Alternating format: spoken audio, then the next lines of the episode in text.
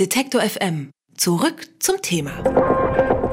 Wenn Sie ein langes und gesundes Leben haben wollen, dann sollten Sie jetzt genau zuhören. Ich habe nämlich drei Tipps für Sie. Erstens, regelmäßiges Blumengießen vermindert das Risiko für einen Herzinfarkt. Zweitens, Fische beobachten stärkt den Kreislauf.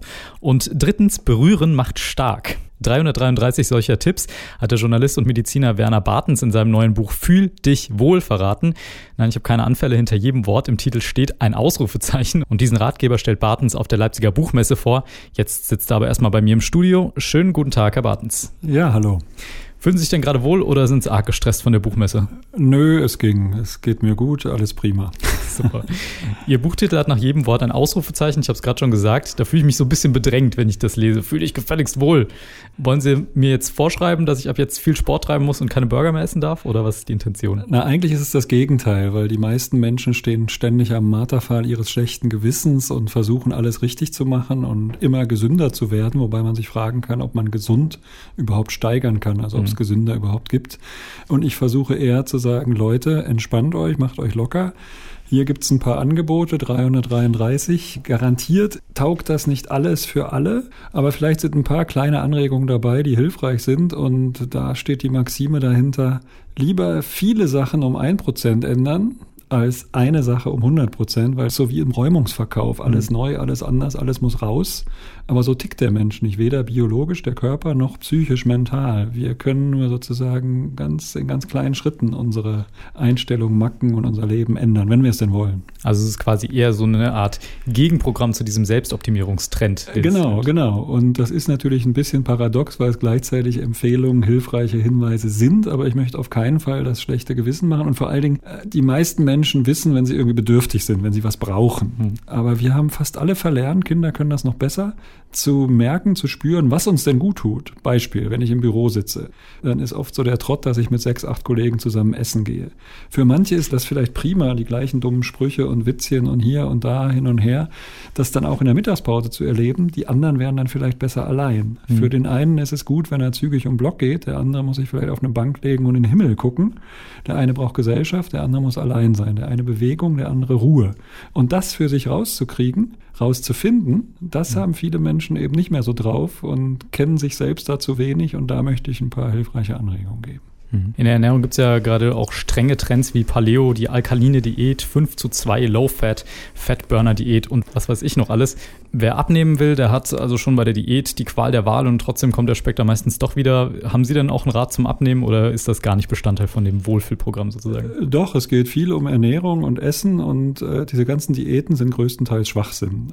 Ganz einfach gesagt, das ist irgendwie wie Pariser Laufsteg, Mode, irgendwie erst war es Low Fat, dann Low Protein, dann Low Carb. Sozusagen unsere Nachkriegselterngeneration, die wollte noch alles möglichst reichhaltig, möglichst üppig haben. Inzwischen bei uns darf ja überall nichts mehr drin sein. Glutenfrei, laktosefrei, da reduziert, da reduziert. Und nichts davon ist tatsächlich medizinisch, wissenschaftlich bewiesen, dass das irgendwie gesünder ist, sondern das sind tatsächlich irgendwie vereinfachte Wohlfühlversprechen, die das aber nicht halten. Und das ist für mich ja auch der Hintergrund. Ich komme ja eigentlich eher aus so einer medizinkritischen Ecke, aber ich gucke immer, was ist wirklich belegt, bewiesen, wo kann man zeigen, dass es den Menschen Nutzen bringt. Und das ist bei diesen Diäten oder einseitigen Ernährungsformen, ob das jetzt Steinzeit oder nach Mondphasen oder nach Blutgruppendiät, nirgends bewiesen. Es gibt nur zwei ganz einfache Regeln.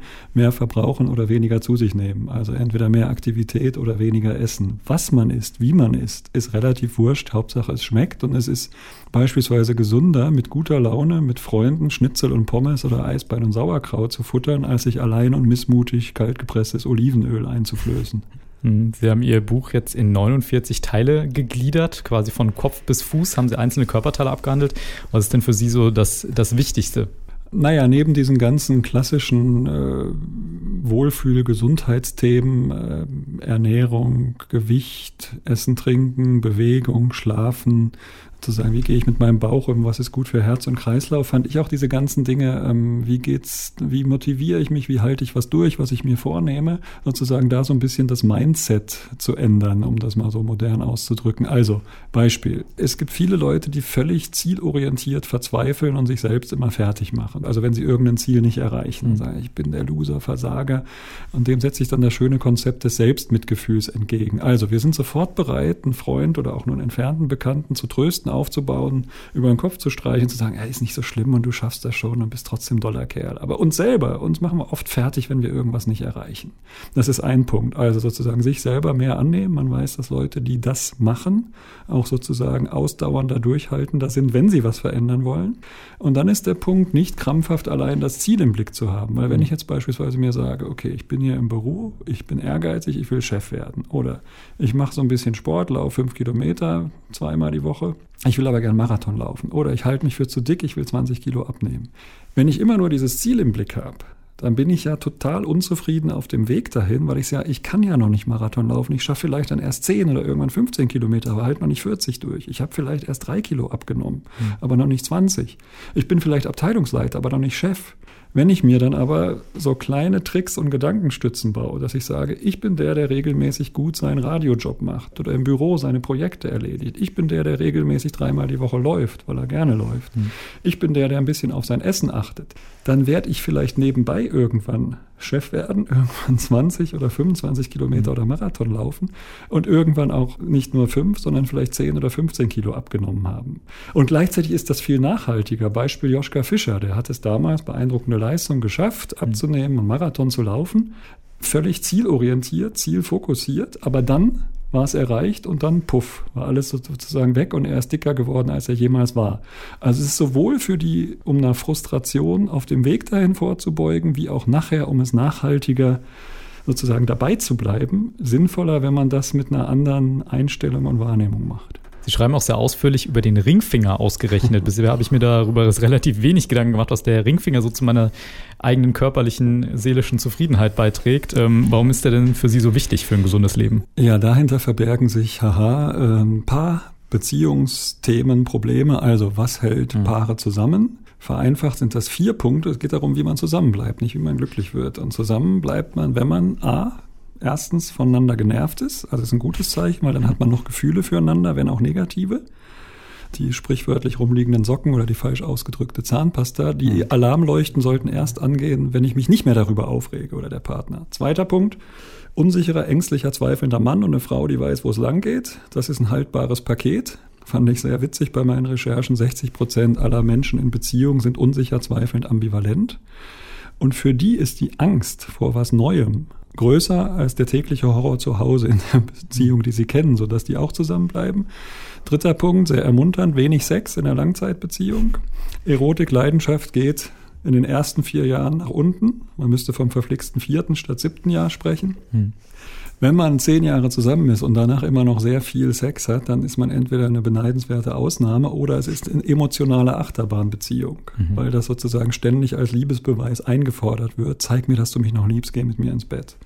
Und vierter Punkt, das können jetzt alle Radiohörer wahrscheinlich besonders gut sehen. Ich bin 1,98 Meter groß. Männer, die über 1,90 sind, haben stabilere Beziehung, weil sie, das weiß man schon länger, nicht nur bessere Jobs, mehr verdienen, höheren Status haben im Durchschnitt als die vertikal Benachteiligten, sondern sie gelten auch als attraktiver und begehrenswerter, haben deswegen mehr mögliche Beziehungen, wissen das, sind deswegen entspannter in der Beziehung, weniger eifersüchtig und das stabilisiert ihre Beziehung. Wie gut für Sie, ich bin 1,76. Jetzt ja, muss ich mir Gedanken machen. Äh, das ist bei Moderatoren häufig so, die nützen dann Hilfsmittel, wie dass sie sozusagen ins Radio gehen oder ins Fernsehen oder Hunde dabei haben. Darauf fahren Frauen immer ab. Äh, aber wenn man über 1,90 ist, dann braucht man das alles nicht. Alles klar. Es gibt übrigens auch für Frauen eine optimale Beziehungsgröße, die ist zwischen 1,68 und 1,76 in der Spanne. Das heißt, ich wäre eher die ideale Frau. Das müssen Sie noch. mit sich selber ausmachen. aber Welche Ihrer Tipps äh, beherzigen Sie denn selbst am meisten?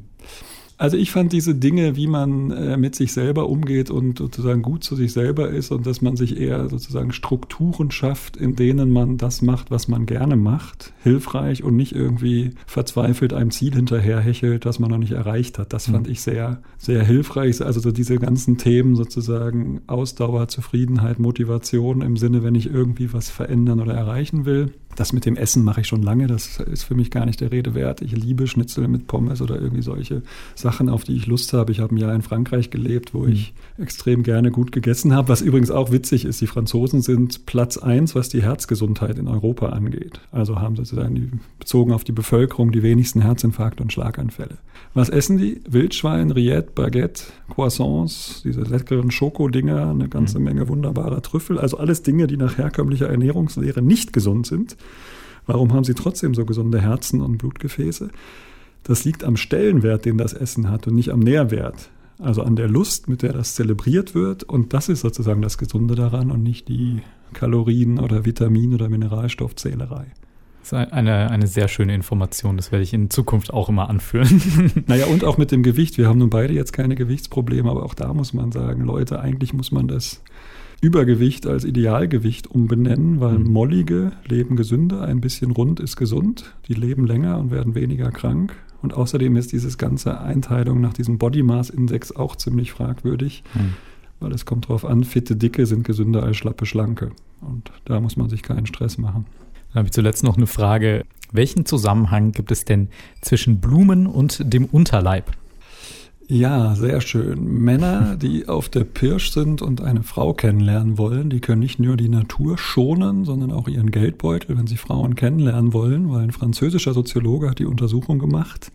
Wann sind Frauen bereit, einem attraktiven jungen Mann ihre Telefonnummer oder E-Mail zu verraten? Und dazu hat ein attraktiver Mitzwanziger Frauen angesprochen in drei verschiedenen Settings. Also einmal vor einem Lebensmittelgeschäft, einmal vor einem Schuhgeschäft und einmal vor einem Blumenladen. Und wir haben es jetzt schon fast vorweggenommen. Die meiste, mehr als doppelt so viele Frauen wie bei den anderen beiden Settings, waren vor dem Blumenladen bereit. Er hat ihr keine Blumen geschenkt, aber allein offenbar der Anblick dieser Blumen oder der Geruch hat dazu beigetragen, dass die Frauen ihr Herz und ihren Adresskalender geöffnet haben und nicht die Schuhe waren, sondern auch nicht die Lebensmittel. Also man kann die Natur schonen, die Blumen braucht man nicht irgendwie kaufen und abschneiden, sondern muss sich nur in der Nähe eines Blumenladens befinden, um an die Telefonnummer einer Frau zu kommen. Sehr kurios. 333 Rezepte wie diese für ein gutes Leben hat Werner Bartens in seinem neuen Buch Fühl dich wohl aufgeschrieben. Und über diese Rezepte und seine Philosophie habe ich mit dem Gesundheitsexperten hier im Studio gesprochen. Vielen Dank, Herr Bartens. Danke Ihnen, hat Spaß gemacht. Alle Beiträge, Reportagen und Interviews können Sie jederzeit nachhören im Netz auf detektor.fm.